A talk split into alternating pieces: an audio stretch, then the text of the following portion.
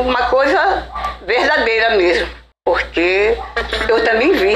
E aí, galera, tudo bom com vocês? Voltei para falar sobre a Operação Prato.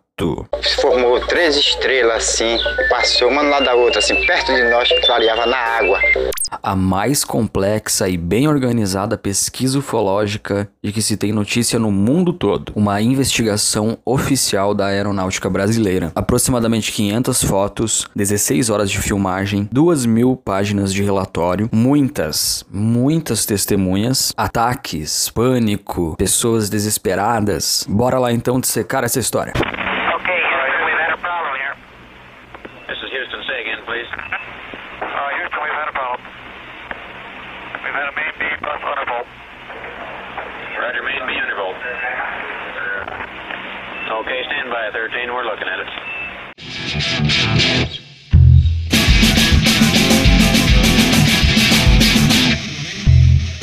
Misterioso mesmo, né?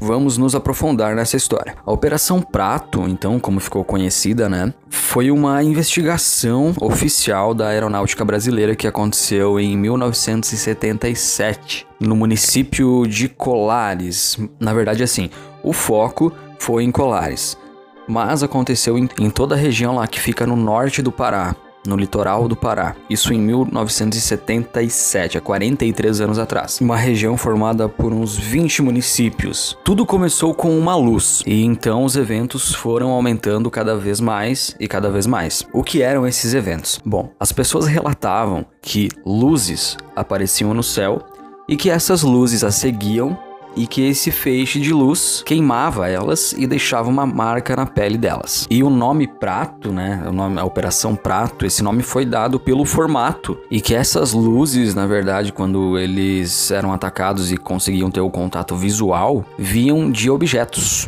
Daí vem o nome Prato para Operação Prato, que são nada mais do que discos voadores mesmo, né, como são com formatos de pratos, e eles deram esse nome. Quando eu cheguei, já tinham os agentes já tinham sido enviados para investigar. Por quê? Porque essa coisa estava acontecendo muito na região de Colares. Então, tudo teria começado com uma luz e tudo isso foi aumentando. Primeiro foram, então, uma, duas pessoas atacadas, aí já foi para cinco. E quando eles viram, dezenas de pessoas já tinham sido atacadas por essas luzes que ficaram conhecidas na época como chupa-chupa. Porque é como se elas chupassem o sangue da pessoa, né? Então esse é o chupa-chupa, o famoso chupa-chupa. Se você aí já ouviu a história do chupa-chupa, eu lembro que na escola, se eu não me engano, eh, a gente até assistiu um documentário sobre isso. Mas na época eu nem, bom, nem lembrava disso, até que eu conheci o assunto. Então ficaram conhecidos como chupa-chupa, porque assim, aquela região é uma região de pessoas, eh, de pescadores, lavradores, pessoas que não, não têm muito acesso a, não tinham muito acesso em 1977, né, a informação, a tecnologia, então eram pessoas assim, sem muita instrução, né, pessoas religiosas, pessoas céticas, muitas delas acreditavam que aquilo poderia ser punição de Deus ou alguma coisa nesse sentido. Então já dá pra imaginar o desespero e o pânico causado naquela região, bem isolada, né? E quando começam a acontecer essas coisas, eles não sabem o que é, não, não tem nem ideia do que pode ser e realmente ficaram desesperadas assim. Então as pessoas corriam para o hospital, né, para para a unidade de, de saúde lá do local, desesperadas. Muitas pessoas lá com os mesmos relatos. E a médica, que na época ela era médica e diretora também da unidade de saúde, a doutora Uelaide Cecim. Então ela também ficou assustada, mas sem entender nada, porque ela não tinha visto nada disso, não tinha tido contato, então ela ficou sem entender o que estava acontecendo, pensou que talvez as pessoas estivessem num, num, delírio, em alguma coisa nesse sentido, e presenciando, vendo aquele caos todo, o prefeito o senhor José Ildoni, ele entrou em contato com a FAB, né, o primeiro comando aéreo regional de Belém, que era o mais próximo lá da região. Para um podia ser uh, o demônio estaria atacando os cristãos, mas a maioria não sabia realmente dizer o que era, simplesmente demonstrava favor. Então, de Belém, o relatório foi encaminhado para a Força Aérea Brasileira e o brigadeiro Protásio Lopes de Oliveira recebeu e decidiu averiguar essa situação. Designou então para essa missão, para essa investigação, o comandante o o Irangê Holanda Lima. Então, o comandante o, Irangê, com toda a sua equipe, uh, sendo com fotógrafo, com militares, com psicólogos, psiquiatras, enfim, toda uma equipe preparada, se deslocam em setembro de 1977. Eles chegam ao município de Colares trazendo ou levando com eles câmeras, filmadoras, todo um apetrecho, todo um equipamento, né? Que em setembro de 77 não, não são os, os equipamentos que a gente tem hoje, vocês têm que imaginar, mas eles estavam preparados para investigar esses acontecimentos. Chegando lá, a primeira coisa que o comandante fez foi ir conversar com a médica e diretora da unidade de saúde lá, né? A doutora Welaide, para então ouvir todos esses relatos e, e saber realmente o que que estava acontecendo lá. Ao chegar no hospital, que eu era a médica e a diretora ao mesmo tempo, é, tinha uma família chorando e dizendo que tinha um paciente que tinha sido atacada por uma coisa. E eu fui examinar. Quando eu cheguei lá, ela estava queimada, totalmente queimada, dois orifícios paralelos, desacordada sem astênica, né, sem força muscular, não ficava em pé, não falava. E a família repetia a mesma história. Achei que era uma, talvez um ataque histérico, não dei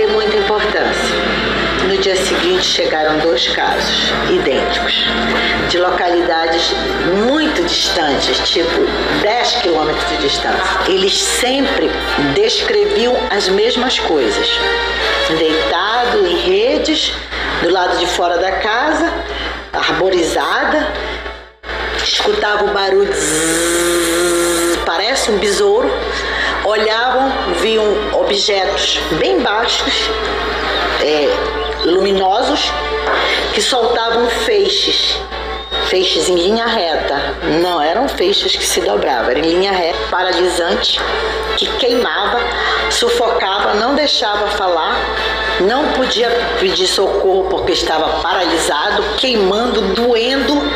E depois de alguns minutos, 5, 10 minutos, quando a pessoa pensava que já ia morrer, o feixe recolhia e o objeto subia da copa das árvores e ia embora. No momento em que eles chegaram lá, eles já notaram o pânico, o caos, as pessoas desesperadas ficaram aliviadas quando eles chegaram lá, mas estavam assim completamente perdidas, tanto que no relatório oficial, uh, os psicólogos e psiquiatras tá lá, enfim, tá lá dizendo que eles temiam, porque por ser uma região de pessoas que não tinham muita instrução, presenciando todos aqueles fatos e, e acontecimentos, aquele pânico causado, eles não entendendo o que acontecia, o que poderia ser, nem mesmo os comandantes, nem mesmo os oficiais da, da, da aeronáutica entendiam, né, para ser sincero, o que estava acontecendo. Mas enfim, eles temiam que essas pessoas buscassem como saída o suicídio, entendeu? Então eles che chegaram lá realmente para, num primeiro momento, acalmar todo mundo e entender o que estava acontecendo. Então foi lá o comandante falar com a doutora e lá ela repassou para ele então todas as informações, tudo que as pessoas estavam relatando, que nesses ataques dessas ditas luzes, dos chupa-chupa que eles estavam chamando, era então, como eu já disse antes, aquela luz, aquele foco de luz, aquele feixe, que seguia as pessoas, queimava elas, e nesse momento que elas atacavam, que essas luzes atacavam as pessoas, elas sentiam um choque, né? E uma sensação assim de como se estivesse queimando aquilo. E depois ficavam duas marcas bem parecidas com agulhas, assim, idênticas, como se tivessem furado essa pessoa com duas agulhas. E que também sentiam sonolência, uh,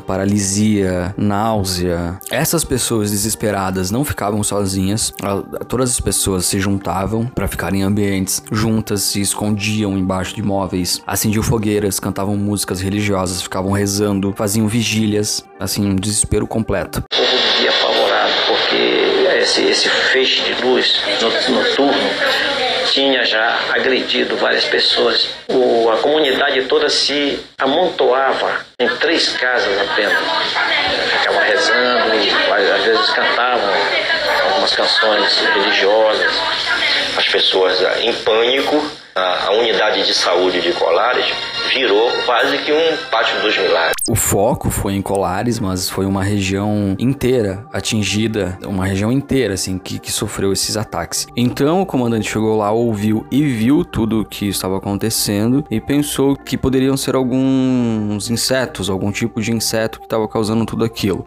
Aqueles relatórios que a doutora passava para ele eram diários. No primeiro dia, quando ele chegou lá, e depois, posteriormente, em todos os dias que eles ficaram lá durante a operação, ela passava esses relatórios de quantas pessoas ela tinha atendido, quais eram os sintomas e sempre eram os mesmos sintomas. E o comandante, na verdade, ele não acreditava, né? Ele não acreditava, ele pensava que aquilo era uma histeria, que as pessoas estavam delirando e que tudo aquilo teria alguma explicação, né? Que ele só precisava descobrir realmente o que estava acontecendo. Aí então, em novembro de 1977, na praia do Machadinho, foi quando o comandante teve o primeiro contato, ou a, o primeiro avistamento. Aí nós vimos uma forma estranha, uma forma de uma bola de futebol americana, aquela bola de ponta, muito grande. Aí então, depois disso, ele passou a acreditar que alguma coisa muito estranha realmente estava acontecendo naquele lugar. Depois disso, parece que as coisas começaram a, a, aumentar, os relatos e os avistamentos do próprio comandante. Por quê? Aí a gente vai chegar no segundo avistamento dele, que é quando ele e a sua equipe estavam esperando, e a equipe dele lá estava fazendo um lanche, eles pararam lá na casa de um morador, e esse morador era um, um caçador lá que, que tinha, que jurava que tinha visto um, um OVNI. E eles iam averiguar lá na, naquele local onde ele tinha indicado. Só que antes disso pararam para descansar e, enfim, para esperar o barco, porque eles iam ter que atravessar lá um trajeto de barco e tal para chegar lá na mata onde esse caçador tava esperando lá a caça dele e daí teve esse avistamento, morreu de medo, saiu correndo de lá e pediu ajuda. Nós tivemos a oportunidade de chegar a uma pessoa que tinha tido um avistamento impressionante. Os agentes entraram para tomar um café e comer uma bolacha, alguma coisa lá, missão. E eu, como chefe da missão, não podia me dar essas mordomias. Eu fiquei olhando fora, vendo o ambiente. Mas tinha uma luz muito forte, verde, uma luz vermelha, e fazia um barulho como se fosse uma turbina. Não era um barulho de um jato. Era aquele silvo, um barulho assim. E ele mergulhou em cima de onde nós estávamos, na casa faria uma coisa dessa ser morte, certo? Tudo isso aconteceu esse segundo avistamento nas margens ali do rio Guarajá, lá também próximo à praia do Machadinho. Aí então, depois de ter presenciado todos esses acontecimentos, o comandante ele ficou meio que obcecado quando ele presenciou isso e teve a certeza de que alguma coisa estava acontecendo lá. Depois a gente chegou a, verificar que pelo menos nove formas a gente conseguiu determinar, formas de naves. Alguns eram sondas, alguma, alguma fotografia parecia uma nave maior e dela saindo naves menores. Depois essas naves menores voltando para essa nave maior. Tudo isso como se fosse uma nave mãe recebendo ou naves ou sondas menores. Quando ele mais ficou animado para investigar isso foi quando eles pararam com a investigação. Depois de um relato dele para os superiores, eles informaram ele que a operação ia acabar e meio que sem uma razão e um motivo assim. Eles simplesmente iam acabar com a operação por ordens dos superiores e sem questionamentos.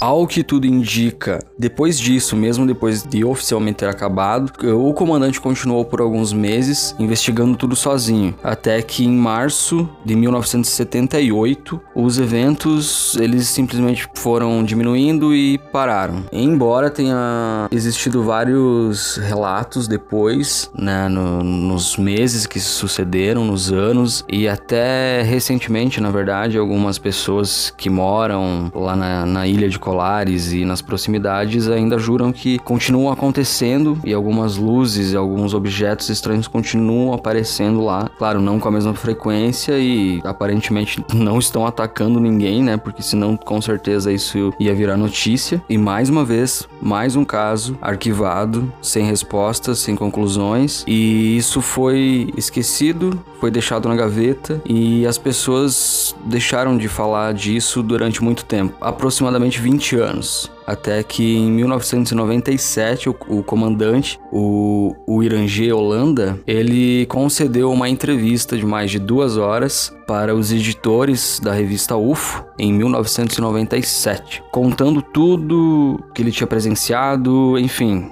detalhes com exemplos de desenhos das naves e de tudo que estava escrito nos relatórios. Inclusive, essa entrevista foi veiculada no Fantástico na época e causou muita repercussão, porque ele fala coisas muito sérias, ele conta vários detalhes e coisas assim que muitas pessoas, principalmente aos céticos na época, até hoje, na verdade, isso causa polêmica, mas imaginem em 1997 uma pessoa, um comandante da aeronáutica brasileira, concedeu uma entrevista em rede nacional contando que em uma operação oficial da aeronáutica ele teve contatos com OVNIs, ele avistou naves, discos voadores e que esses discos voadores atacavam as pessoas com raios de luz e queimavam elas, deixavam a pele delas com marcas de agulha, como se estivessem fazendo uma pesquisa genética, por exemplo. É uma coisa assim inacreditável inconcebível para muitas pessoas. Ouvir isso é um, uma afronta às crenças. Não vamos entrar em detalhes agora. O que acontece é que ele concedeu essa entrevista e causou muita polêmica. E dois meses depois dessa entrevista, ele supostamente, como muitas pessoas acreditam, cometeu suicídio. Oficialmente, pelo menos, ele cometeu suicídio. E eu também não quero ficar causando polêmica aqui de que ele se matou, alguém matou ele porque ele contou algumas. Não, não tem.